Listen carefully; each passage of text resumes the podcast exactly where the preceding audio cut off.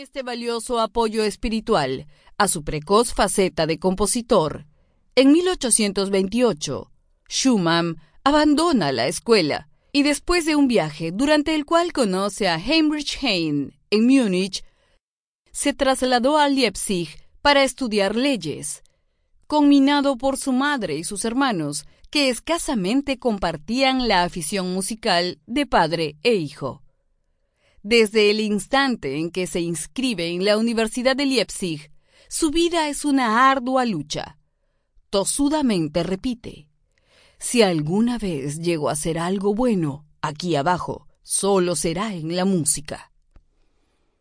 Su excesiva y casi obsesiva fijación vocacional vence al fin la resistencia materna y se dedicará a partir de 1928 a la música, donde inmortalizaría su nombre. De pianista a compositor. En Leipzig, toma lecciones de piano con, con Frederick Wieck, quien le había asegurado un promisorio futuro como concertista de piano. Y es en casa de este que se produce el encuentro que definirá su vida en todos los sentidos conoce por primera vez a Clara, una agraciada y virtuosa pianista, quien se convertiría, no sin antes recorrer un tortuoso y largo camino, en su esposa. En 1830, durante sus estudios con Wieck, Schumann permanentemente se lastimó la mano derecha. Una causa sugerida de esta lesión es que Schumann se lastimó el dedo debido al uso de un aparato mecánico diseñado para fortalecer los dedos. Desde su adolescencia, Schumann había compaginado sus diversas actividades y estudios con la composición y ya había creado obras importantes, sobre todo para piano, pero también sinfónicas y de cámara. Empero, tras ocurrido el accidente en su mano, se entregaría con pasión a la composición, comenzando a estudiar teoría con Heinrich Dorn, director de la Ópera de Leipzig, y considera la posibilidad de escribir una ópera sobre Hamlet. La muerte en 1833 de su cuñada Rosalie y de su hermano Julius le causaron una crisis nerviosa.